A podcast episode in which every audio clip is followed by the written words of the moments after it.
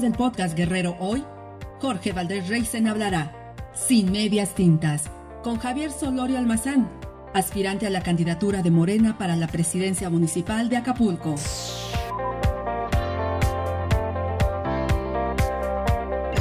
Quédate con nosotros y visítanos también en www.noticiasguerrerohoy.mx. A partir de este momento, hablemos sin medias tintas. Me da mucho gusto saludarlos, bienvenidos a esta transmisión especial que realiza Noticias Guerrero Hoy.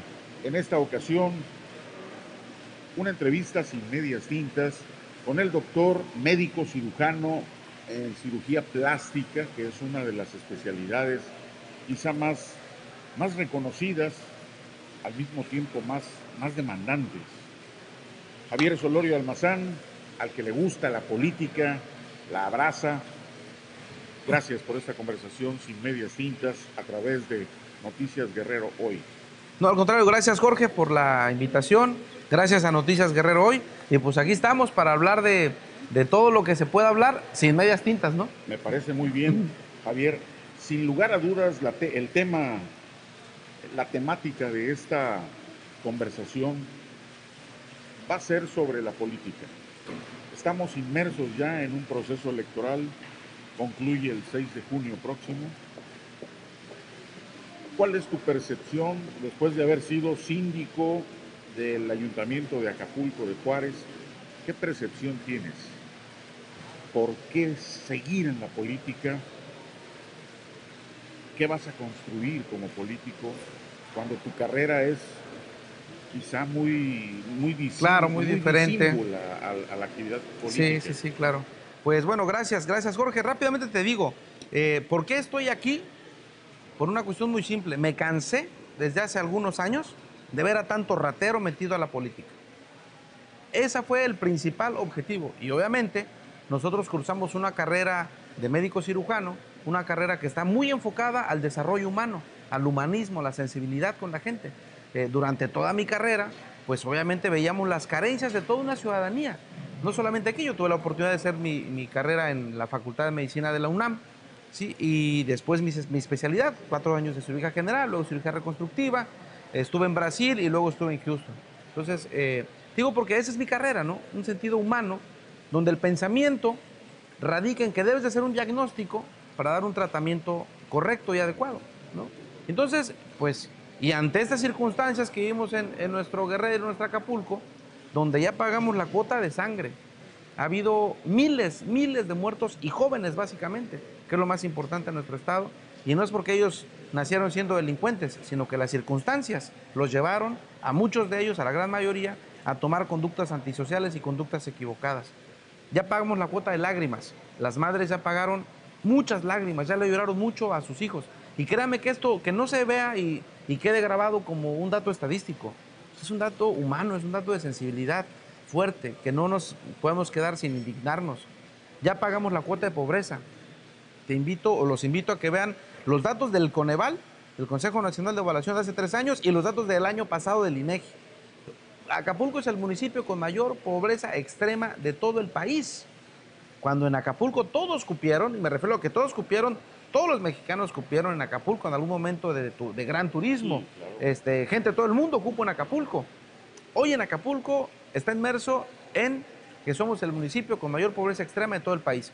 100 mil seres humanos viven en extrema pobreza y cuando menos 40 mil niños a menores de 10 años. Y eso significa que no hay un buen futuro. En ninguna sociedad donde haya 40 mil niños con extrema pobreza y sus consecuencias, estamos hablando que va a haber un buen futuro. Eh, somos un municipio que estaba a punto de perder la sustentabilidad ambiental. Nuestra bahía, hay que decirlo, las, verdades son amargas, pero luego son dulces. Tenemos 21 canales pluviales que está contaminada. Nuestras dos grandes lagunas, una de ellas en pésimas condiciones, que es la de Laguna de Tres Palos. ¿Por qué? Por la corrupción.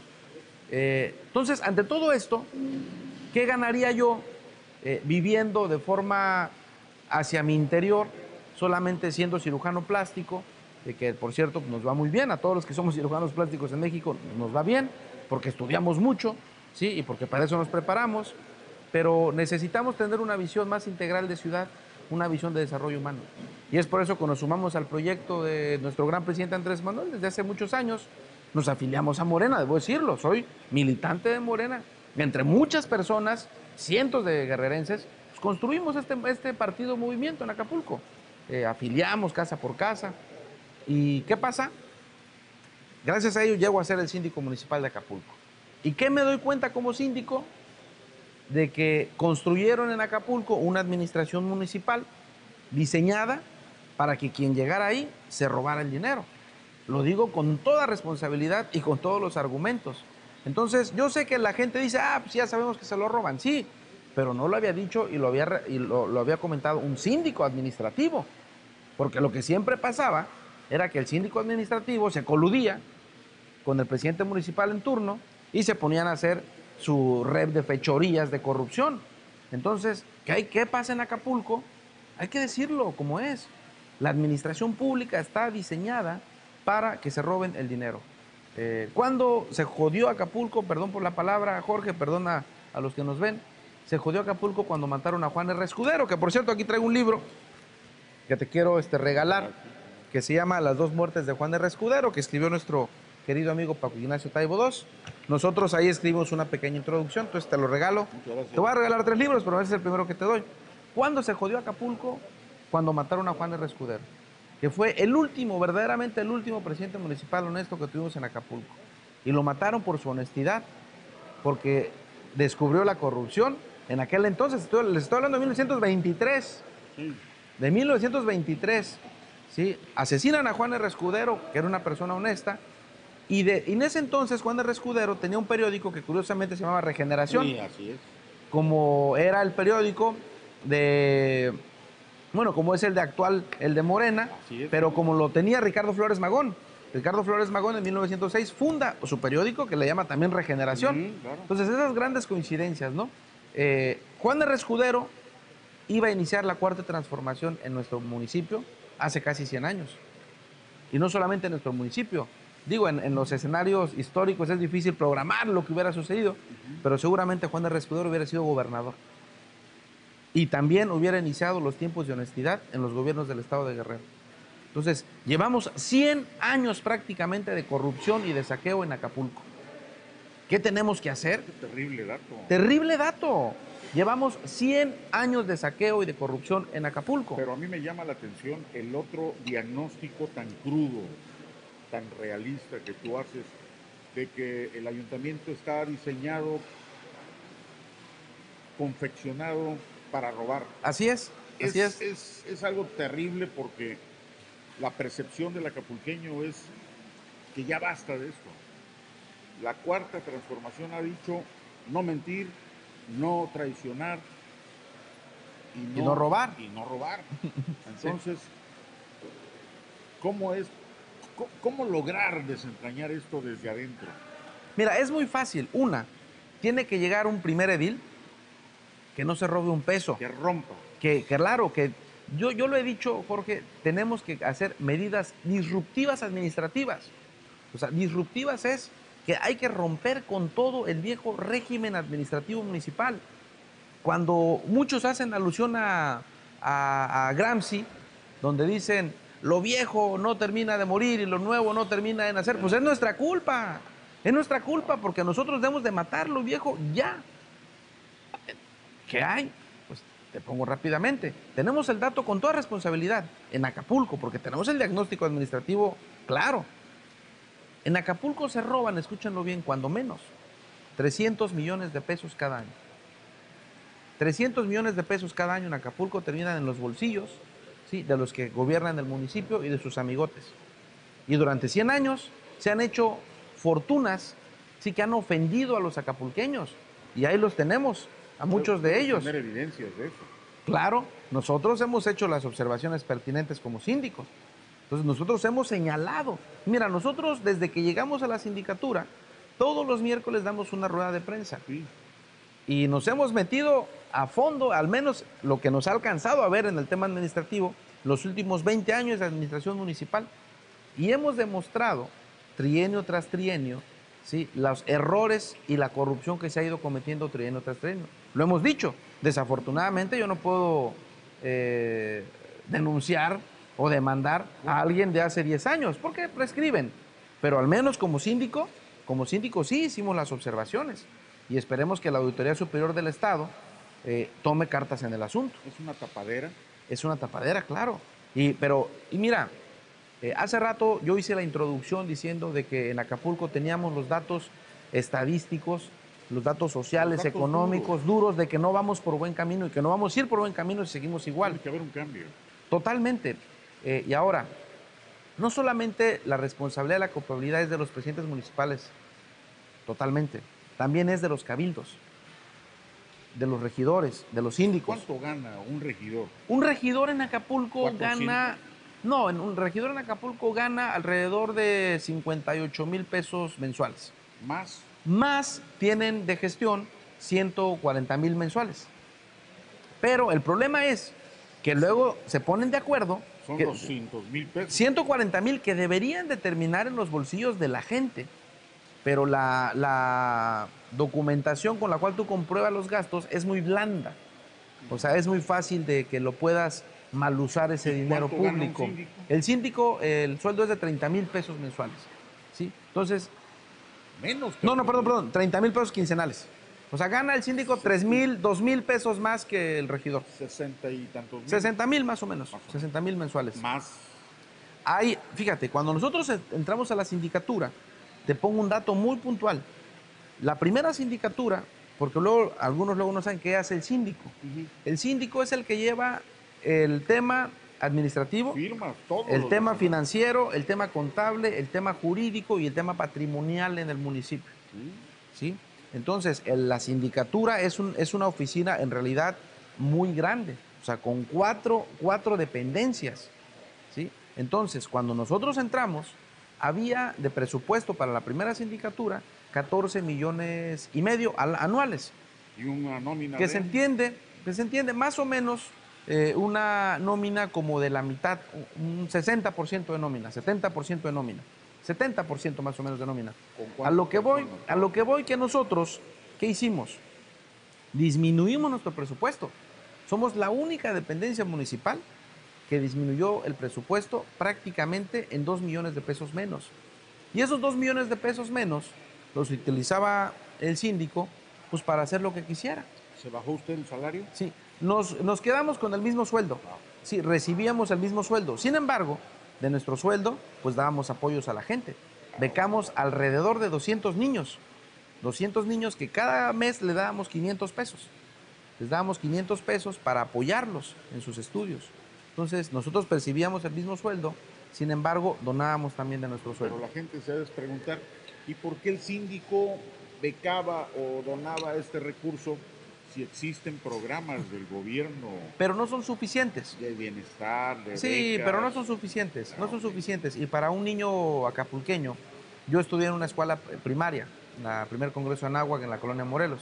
Entonces, eh, a los niños les tenemos que fomentar la educación, les tenemos que fomentar que entre más estudien, Claro. pues van a ganar su dinerito. ¿no? Es muy motivador, créeme, para un niño que le echa muchas ganas, que lleva 8, 9 y que le des un apoyito mensual. Entonces, créeme que es muy motivador. Entonces, digo, hemos hecho infinidad, hicimos infinidad de cosas en la sindicatura, ¿Qué pero lo que más, ¿Qué quieres ahora, Javier? Es una conversación sin medias tintas con Javier Solorio Almazán, que aspira a ser presidente municipal de, de- de Acapulco. pues Pero ¿cómo vas a llegar? ¿Qué es lo que realmente dices tú? Mira, si yo llego a ser presidente, esto quiero hacer. Mira, entrada. primero, eh, aspiramos a ser unos buenos seres humanos.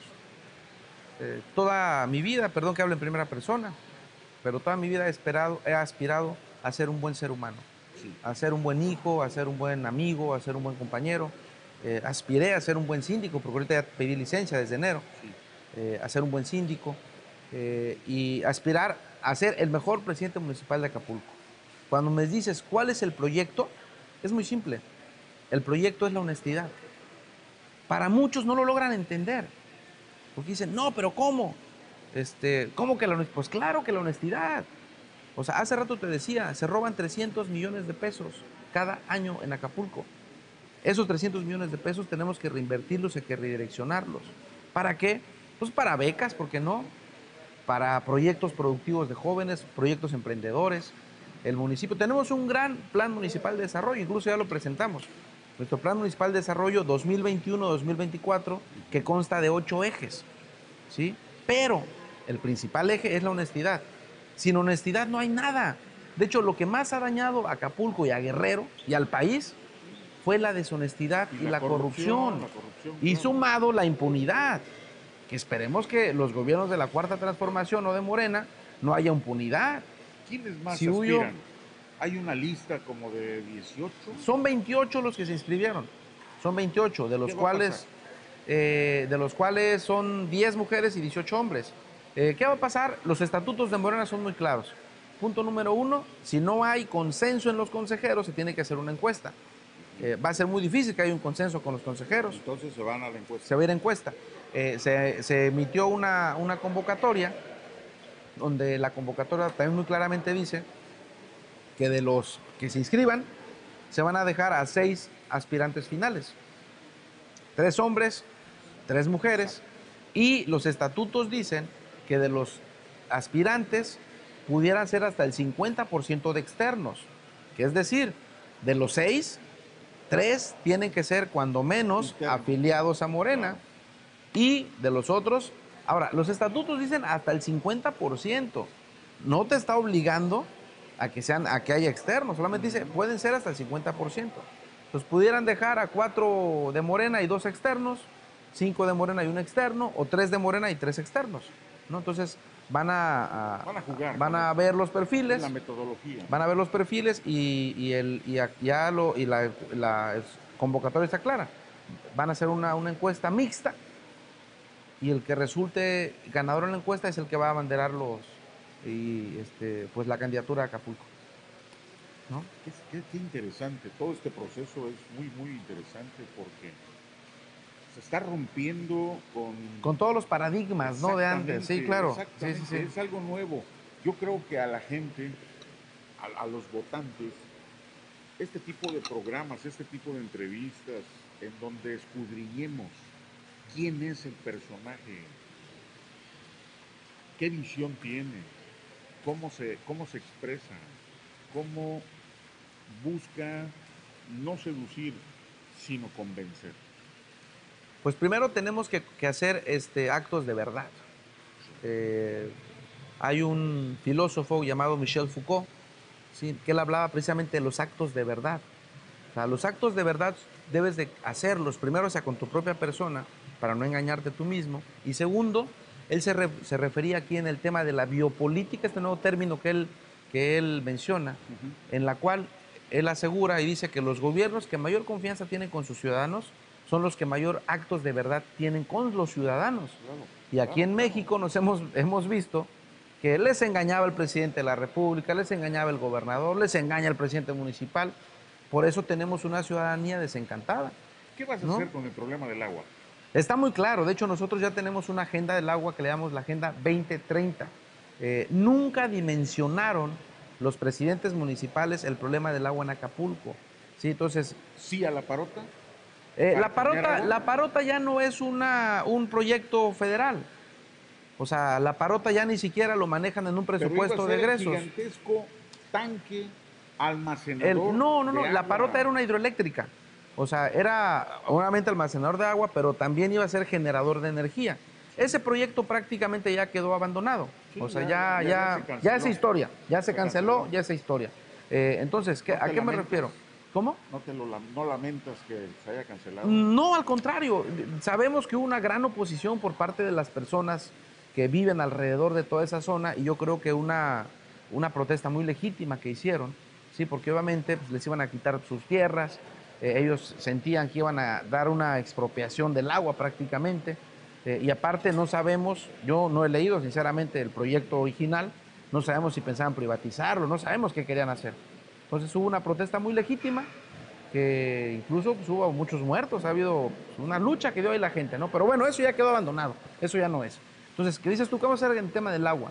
Te repetía, en el tema del agua nunca un gobierno municipal dimensionó la problemática. Acapulco fue diseñado eh, a partir de los 40 por invasiones.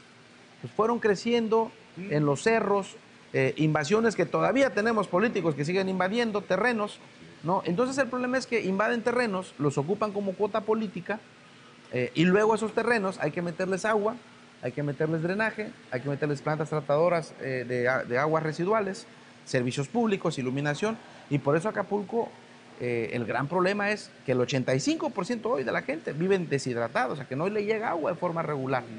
¿Qué tenemos que hacer a corto, mediano y largo plazo? Punto número uno, el diagnóstico.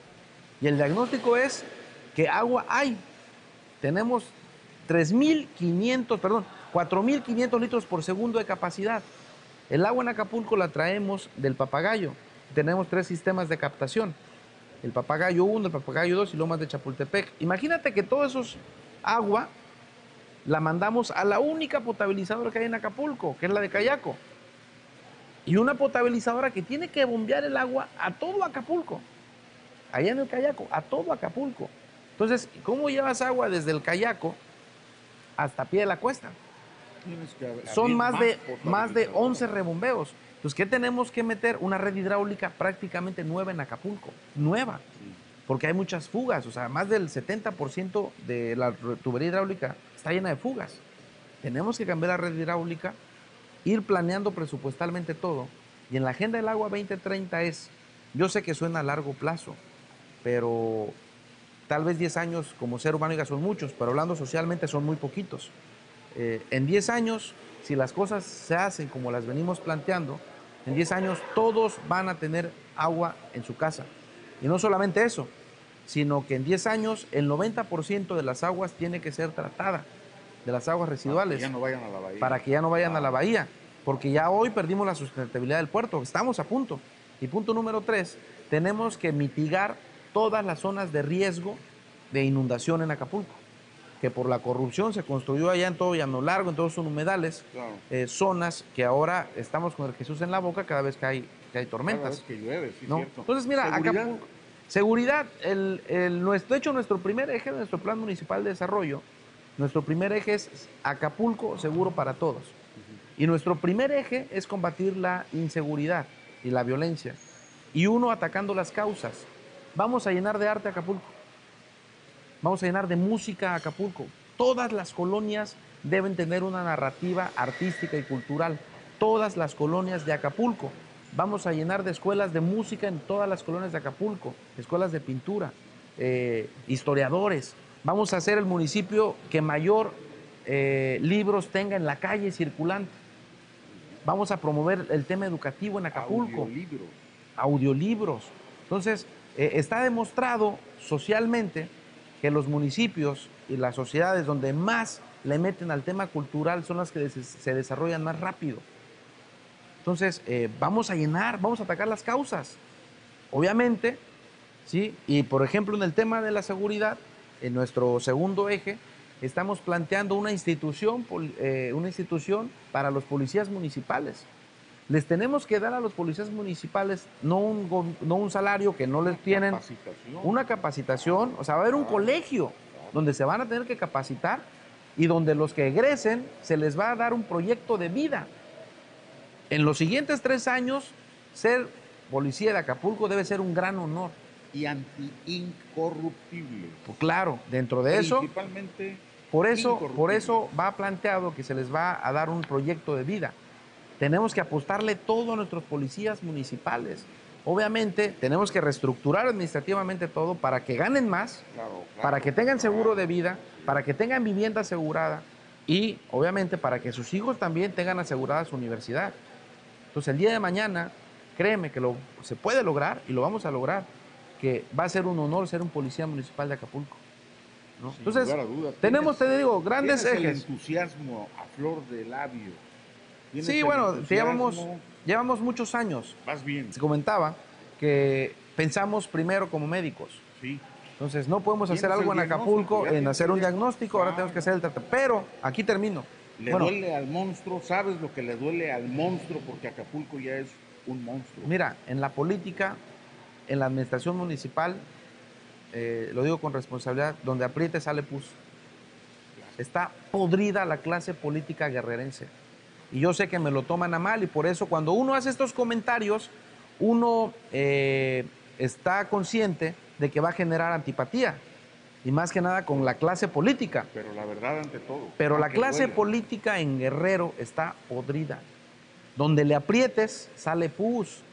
Partido político donde le aprietes, sale pus. ¿Qué vas a hacer entonces? Tenemos que, construir ¿sí? nuevos eh, perfiles, personas honestas. Con, con, los mismos personajes del pasado, no vas a prometer un gran futuro. ¿Cómo vas a prometer un futuro con personajes del pasado que se coludieron, que traen arrastrando una losa de corrupción tras sus hombros, que se fueron cambiando de partido en político, de un partido político a otro, como si la corrupción se quitara solamente con cambiarse de partido político? La honestidad no se compra en el Oxxo. O sea, no vas al Oxxo a decir, oye, dame mil pesos de honestidad, cabrón. O sea, eso no se compra en el Oxxo. Entonces, necesitamos cambiar, lo digo con responsabilidad, casi al 95% de la clase política guerrerense. Mira, y ahora que estuve como síndico, lo digo con responsabilidad, ¿eh? no veo más allá de cinco o seis personas en todo el estado que quieran transformar nuestro estado. Y ahí todos van a ver qué chingados se van a llevar. Así de grave está la situación en la clase política. Yo, Yo les digo, charlatanes de la política. Yo te agradezco, Javier Solorio Almazán, esta conversación sin tapujos, sin adjetivos, sin matices, sin medias tintas. Creo que tienes la visión, ya tienes el diagnóstico, ya sabes lo que le duele a Acapulco. Yo espero, yo soy acapulqueño. ¿De qué colonia eres, No sabía. yo nací en el hospital de Mocimba. Sagrado Corazón. En el Sagrado Corazón. ah, muy bien. Yo nací en, la clínica del doctor Reyes, que estaba allá unos a unos metros ahí en Ejido. Ya no existe la clínica. Ya no existe. todavía, ¿cómo no? Creo que ya no. Ahí está en Ejido y calle 1. Bueno, está el lugar, pero no sé si ya no funciona como clínica, creo. Calle, 2, en la calle No, en Ejido, sobre la avenida Ejido. Pero enfrente está la calle 2, ahí está. Oye, Jorge, te quiero regalar otro libro que mandamos a editar. Eh, Benita Galeana, escrito por ella misma, su biografía. Gracias. Y este que es un librazo que yo creo que todo acapulqueño debe de leerlo, que se llama Juárez, la rebelión interminable. ¿sí? por Pedro Salmerón, que es uno de los mayores biógrafos que hay vivos de Juárez. Y van a saber por qué se llama Acapulco de Juárez. Ahí es. Aquí saben por qué se llama. La historia. Aquí está parte de la historia, ¿no? ¿Por qué se llama Acapulco de Juárez? Cuando Juárez llega de, de Nueva Orleans y entra aquí al municipio de Acapulco. Muchas gracias. Yo espero que esta conversación con Javier Solorio Almazán no sea la primera ni la última. Tenemos todavía de aquí al 6 de junio para volver a encontrarnos y seguir hablando sin medias tintas. Así es, así es, Gracias. Muchas gracias. Muchas gracias a ustedes. Gracias a, todos. De esta plataforma digital Noticias Guerrero Hoy. Soy Jorge Valdés Reisen. Gracias y hasta la próxima. No lo olvides, Noticias Guerrero Hoy, más cerca de ti.